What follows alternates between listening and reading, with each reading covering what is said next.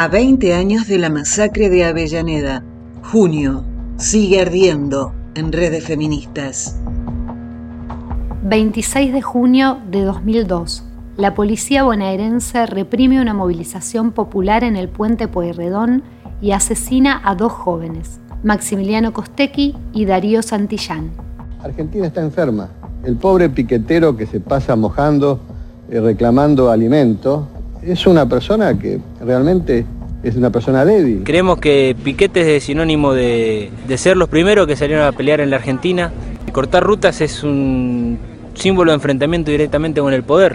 era gente con palos, armada, con trapos cubriendo su cara. Las fuerzas de seguridad han dispuesto las medidas de prevención y persuasión adecuadas a estas circunstancias. La disponibilidad preventiva indica que debe dejar el cargo y que debe ser sometido en consecuencia al sumario correspondiente por parte del Ministerio. Los cuerpos se trajeron munición de plomo 12, calibre 12-70, es decir, Itaca de plomo. Los heridos tienen balas de plomo. Estamos hablando de algo que tiene que ir en la historia para que no vuelva a pasar. Hay mucha, mucha juventud tan comprometida como Darío, ¿no? Para mí es, es un orgullo que Darío lo tengan como, como un ejemplo, como una enseñanza, como realmente es como tendría que ser la mayoría de nosotros. Un juicio condenó a policías, pero no a los responsables políticos. Una organización social se consolidó en los barrios con la fuerza de las mujeres y diversidades. 20 años, el camino de un feminismo popular que crece desde el pie.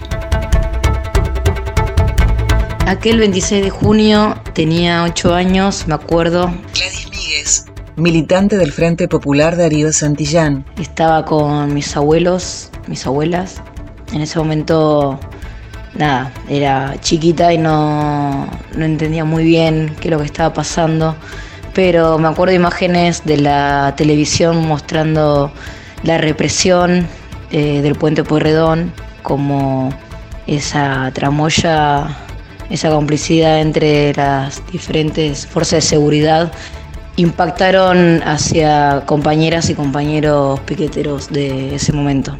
Me dejaron huellas marcando el camino de la solidaridad, del compañerismo, de la lucha del día a día, en el territorio, en las calles y creo que marcó esto en, nuestra generación, también lo del 2001 y me parece que nada, también como forma de, vida la militancia es parte de lo que hago el día a día. Entonces jamás olvido que esos dos pibes nos dejaron una militancia eh, que sigue estando en las calles y luchando por trabajo y cambio social. Yo creo que las compañeras, ¿no? Las compañeras de las ollas, las compañeras de los comedores del 2002, 2001, todas esas mujeres que estuvieron bancando las ollas en los, en los puentes, la importancia de organizarse con compañeras y que el feminismo popular también marca algo que se puede ver con, las compañeras en, en, el territorio, que son esas compañeras que a veces son invisibilizadas por el trabajo y me parece importante que se siga mostrando y demostrando, visibilizando todos los trabajos que nuestras compañeras hacen el día a día. Desde antes, desde siempre, las mujeres ponen el cuerpo y el alma en el territorio, ocupándose del cuidado comunitario, de estirar el pan para que alcance, de abrazar a quien se siente sola. La red es ancestral, las antecede y también las traspasa. Las mujeres sostenían los roperos, las copas de leche. Flora Parteño socióloga e integrante del programa de estudios de género de la Universidad Nacional Arturo Jaureche. Cuando justamente la crisis muestra esa ausencia total del Estado bajo una impronta de un paradigma de políticas sociales focalizadas. No podemos olvidar lo que han sido los 90 en la Argentina y justamente frente a esta mirada focalizada tan sectorial, lo que vemos es que esa organización comunitaria que se va tejiendo en los barrios principalmente esos hogares monomarentales que se encontraban en una condición de estar totalmente desocupadas, ¿no? y ahí también un planteo en torno a la categoría de desocupada, ¿no? eran justamente quienes sostenían cotidianamente las organizaciones comunitarias, territoriales y políticas. La Asamblea de Mujeres del Puente es el antecedente inmediato del espacio de mujeres que va a tejerse arriba del puente, pero lo va a desbordar. Y lo va a desbordar justamente porque ese encuentro de esas 80, 100 compañeras que se encuentran arriba del puente en el 2003, algunas de ellas venían con la fuerza y la potencia del Encuentro Nacional de Mujeres de Rosario y nosotras sabemos que ese encuentro nacional fue muy potente. Digo, 2003 fue un parteaguas también en los encuentros nacionales y bueno, esas compañeras que habían viajado, que era un grupo muy pequeño, estudiantes, trabajadoras sociales, referentes de, de los barrios, bueno, vuelven con toda esa energía enorme y van motorizando esa asamblea. Ahora, llegamos a esa asamblea con una trama organizativa muy fuerte que es la trama que se encontraba en los barrios, ¿no? Eran las mujeres, el 75% de las organizaciones piqueteras eran esas mujeres las que sostenían cotidianamente los espacios comunitarios y por supuesto un planteo clave que se hizo fuerte en esa asamblea es nosotras somos más de la mayoría de nuestras organizaciones, de nuestros movimientos, pero no ocupamos los lugares de referencia, no somos voceras, no somos las referentes políticas.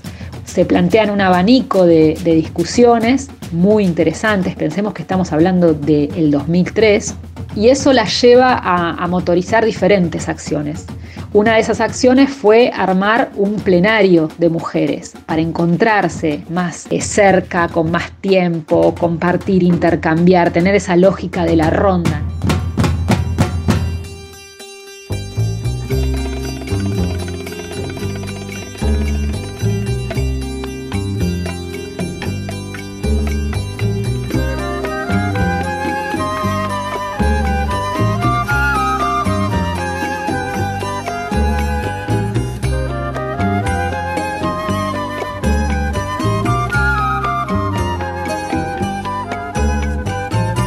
El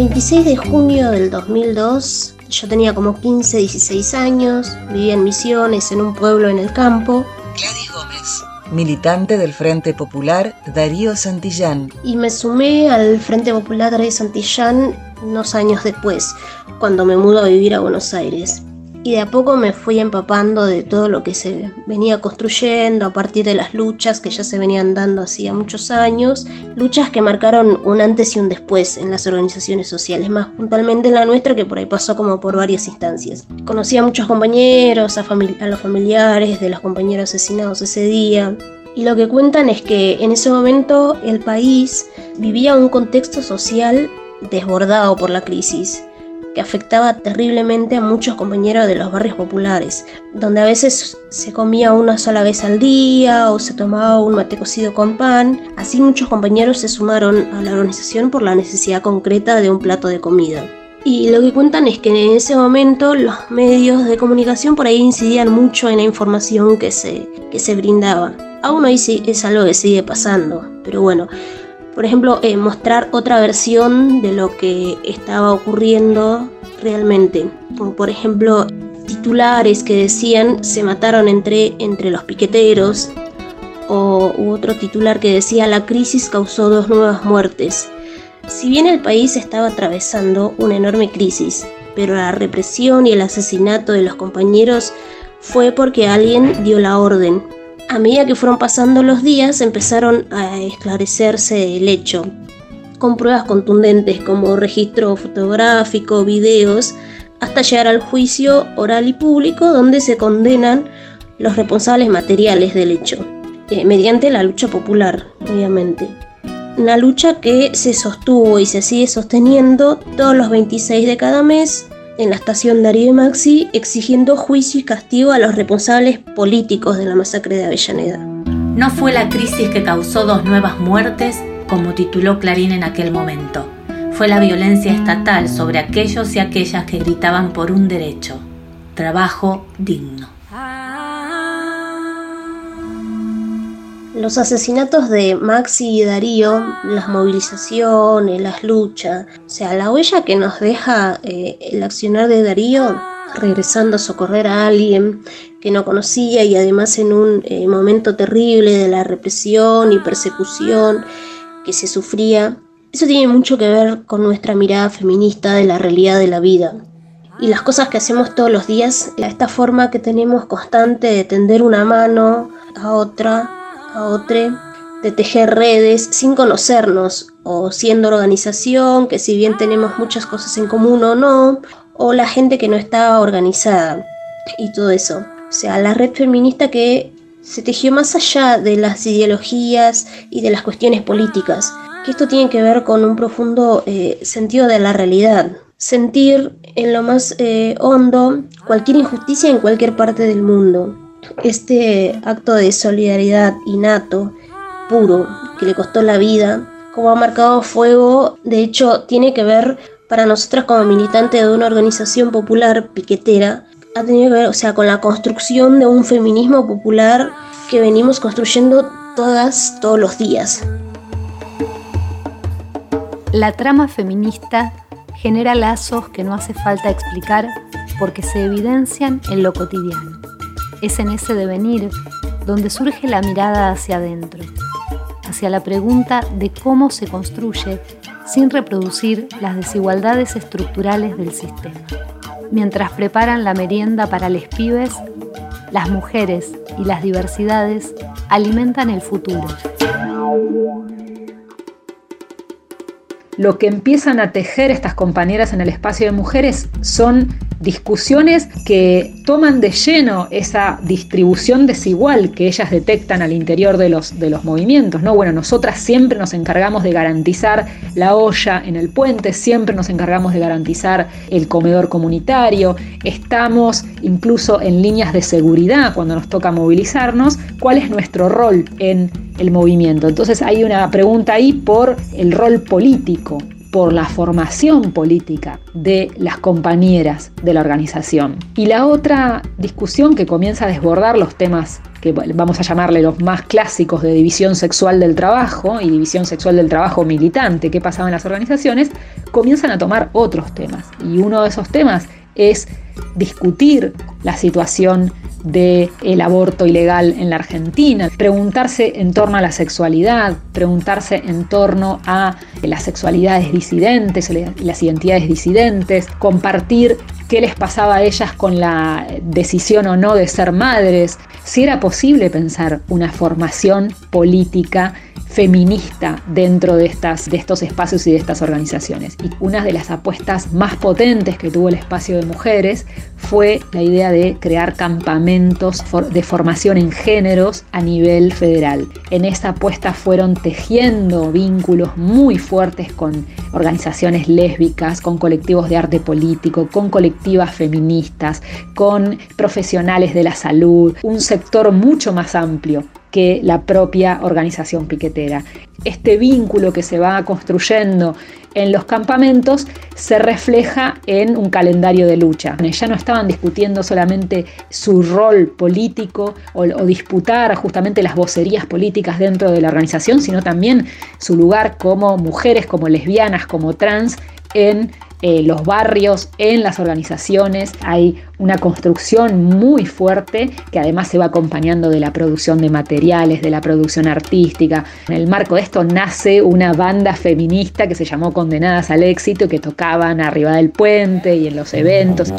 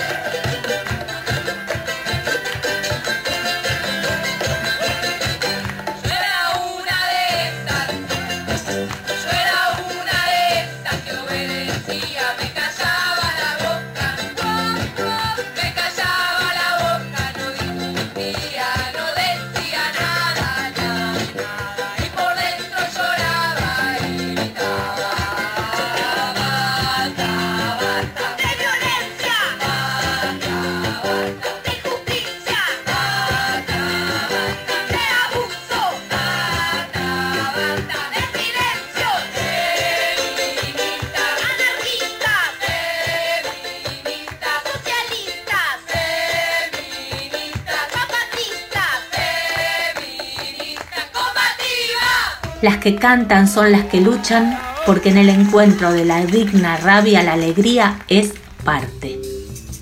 Una conciencia colectiva que se va gestando en cada historia personal que ya sabemos es política. La mayoría de las que, o sea, de los compañeros eh, de la organización somos mujeres.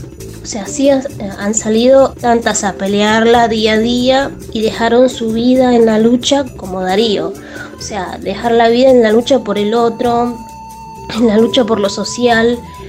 Yo terminé la secundaria eh, en un bachillerato popular de la organización y he hecho la carrera de, de enfermería trabajando en una cooperativa textil. En este espacio estuve trabajando desde, desde poco tiempo que ingresé a la orga hasta hace un par de años y trabajaba en el taller textil, estudiaba en el horario en el que yo trabajaba y estudiaba, mis hijos se quedaban en el espacio de, niñeces, eh, al cuidado de, otras compañeras. Y eso, o sea, es algo que no, que, no, que no pasa en todos lados, esa posibilidad de trabajar y estudiar y saber que tus hijos están bien cuidados en los espacios de niñeces, o sea, no tiene precio eso. Eh, militar día a día en la orga de alguna manera es devolver lo que, lo que me dio. Logran que el Frente Darío Santillán se declare antipatriarcal. Creo que esto fue una apuesta fuertísima, justamente interpelando a sus propios compañeros, a los referentes, diciéndoles, bueno, si nos declaramos anticapitalistas tan rápidamente, ¿por qué no nos declaramos antipatriarcales? ¿no? ¿Qué trabajos, qué apuestas tenemos que hacer en este sentido para declararnos antipatriarcales. Entonces creo que ahí hay un, trabajo constante, ¿no? Pensemos que estamos hablando desde el 2003 para acá, todo lo que pasó, este agite feminista, esta construcción política que ellas fueron dando, la fueron alimentando. Por supuesto que el, uno de los hitos máximos a lo largo de todos los años era el viaje al Encuentro Nacional de Mujeres, ¿no? El organizarse, el instalar esta discusión política de que viajar era una decisión política importante para el movimiento, que no era un tema de mujeres nada más, no era de las compañeras. En todo este proceso hubo una apuesta también por recuperar las luchas históricas de las mujeres de Avia Yala y de los feminismos. Y creo que esto también tejió un poco esa historia del feminismo popular, en quienes nos reconocemos, en quienes nos miramos, de quienes estamos recuperando la historia. En esta apuesta histórica que hizo el espacio de mujeres también le permitió reconstruir y tejer una trama muy fuerte con otras compañeras de América Latina. También le imprime algo que es fundamental y que hoy vemos como fundamental, que es que el feminismo sea internacionalista. No sumisa ni obediente, mujer fuerte, y valiente, romper la cadena de lo indiferente, no pasiva ni oprimida, mujer linda que das vida, emancipada en autonomía, antipatriarca y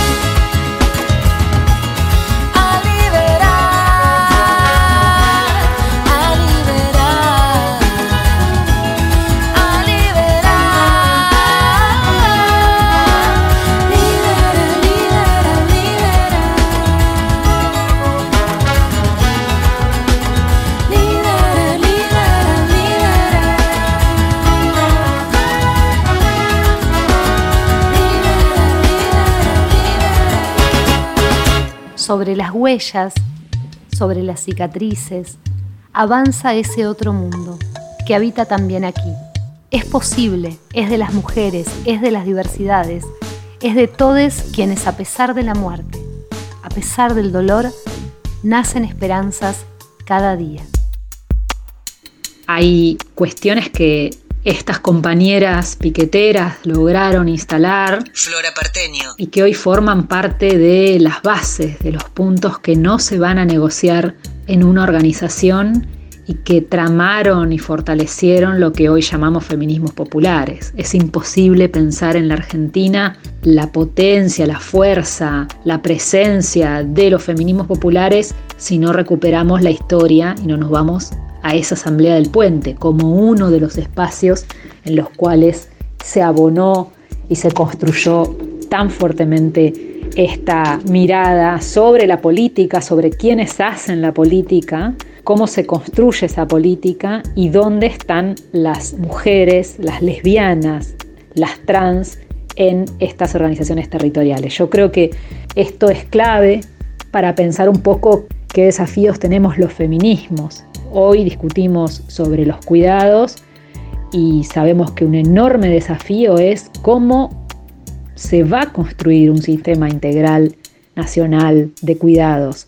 Creo que esta discusión tan potente sobre el reconocimiento de las cuidadoras comunitarias, bueno, cobra mucha fuerza en estas experiencias, pero también la posibilidad de discutir otras formas de militancia, ¿no? Otros modos de militancia que se abonen de las prácticas feministas, que se asienten sobre lógicas de horizontalidad, que discutan la política desde la escucha, desde la comprensión, desde el intercambio. Entonces creo que hay varios desafíos que quedan instalados que de alguna manera nos han llevado a recuperar esta historia hoy.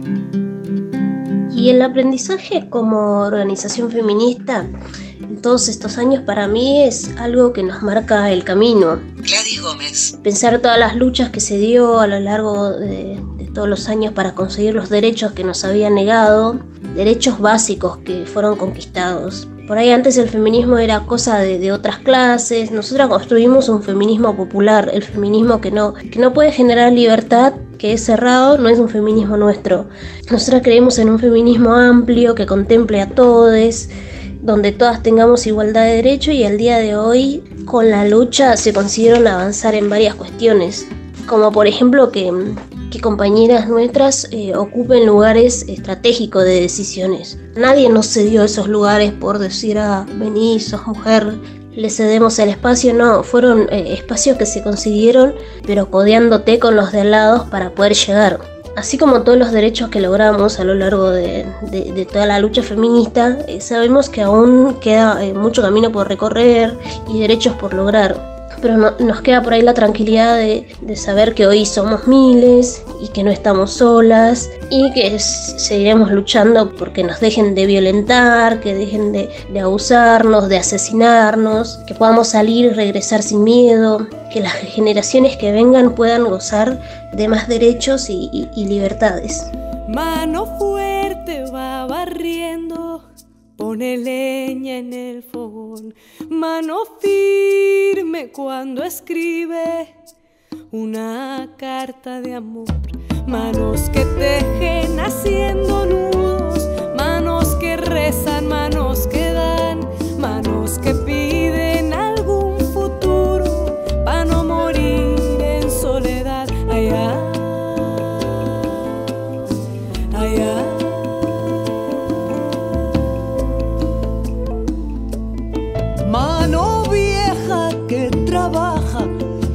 enlazando algún telar.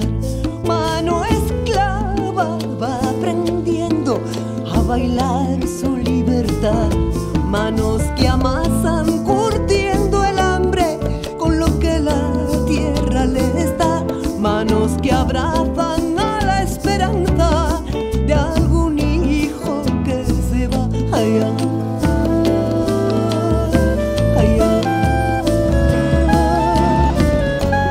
20 años de la masacre de Avellaneda, junio, sigue ardiendo en redes feministas.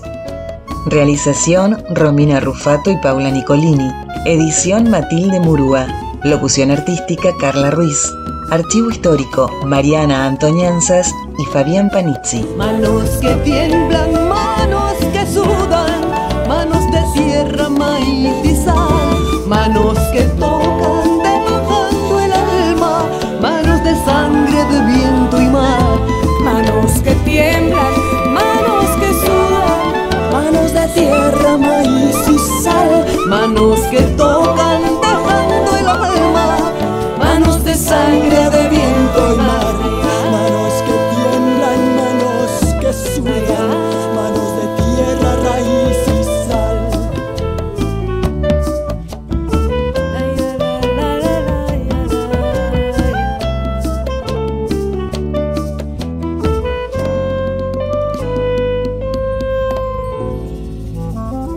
Área de Géneros de Radio Nacional.